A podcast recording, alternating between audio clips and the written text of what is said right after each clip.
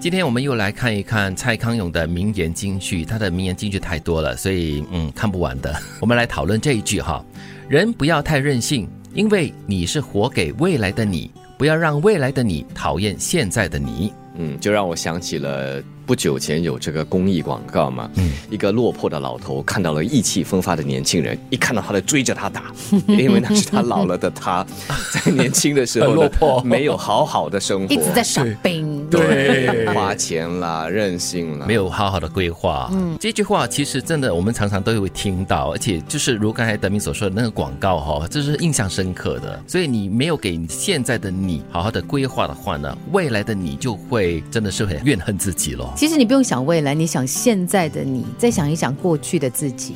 可能你当初想过一些想做的事情，你你设定过一些人生的目标，但是你没有往那方面去付出跟努力，对所以你一直没有办法成就那个你心目中想要的现在的自己。嗯的确，昨天不是说嘛，如果我们现在老是瘫在床上、瘫在沙发上 的话，未来的你的体重就是一个回报喽。对啊， 所谓的回报哈、所以你要让未来的你感激你、感恩你的话，你现在就要活得自律一点点，要懂得自控。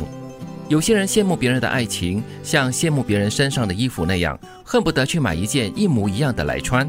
请不要这么想，你不知道那件看似美丽的衣服穿起来是什么滋味，你不是穿的人，你是不会知道的。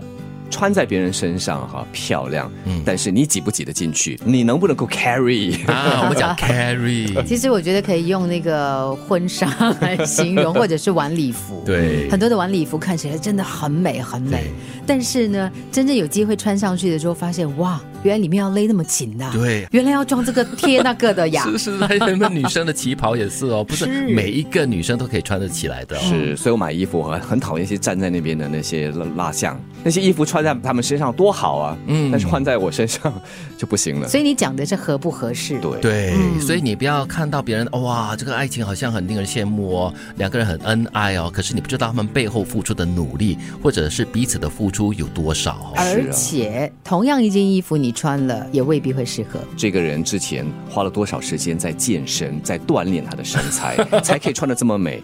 两个人的爱情那么甜蜜，他们之前的感情培养，你做到了吗？还有一种磨合，可能你背后是看不到的。这个对话我看起来就觉得很有趣，就是有人问蔡康永长得好看和头脑很好，只能够选一样，你选哪一样？来，呃，德明，你来扮演蔡康永当然是选长得好看的呀，哦？为什么？因为长得不好看，自己大概很快就知道了。那头脑不好没关系吗？头脑不够好的话，有可能一辈子都不会知道自己头脑不好啊。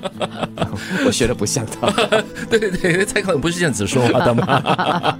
但是这句话说的蛮有道理的哈、嗯，我常常有就是有人会问啦，就是哎，如果有的选择的话，外表跟这个内在，你到底会选择哪一样？我觉得现代哈，你可能还是可以选智慧，嗯因为你聪明，你的那个收入可能会高一点，嗯，然后你就可以去找整形医生喽。 但是也有不少的调查显示，哈，长得好看的、高的，刚开始的收入 体系好像是比较好的。刚刚开始的时候就比较好哈。对为什么？因为哦，比较容易得到好感，人家会愿意听你说一些东西，销售一些 东西。有可能会这样。啊，OK，但是嗯，我会选择就是外表，因为内在是可以培养的嘛，嗯，对吧？外在也可以重新打理啊。啊，其实我觉得很多时候啊不要它费力不是好不好看的问嗯嗯题，而是你懂不懂得去修饰跟凸显你的优点。对，人不要太任性，因为你是活给未来的你，不要让未来的你讨厌现在的你。有些人羡慕别人的爱情，像羡慕别人身上的衣服那样，恨不得去买一件一模一样的来穿。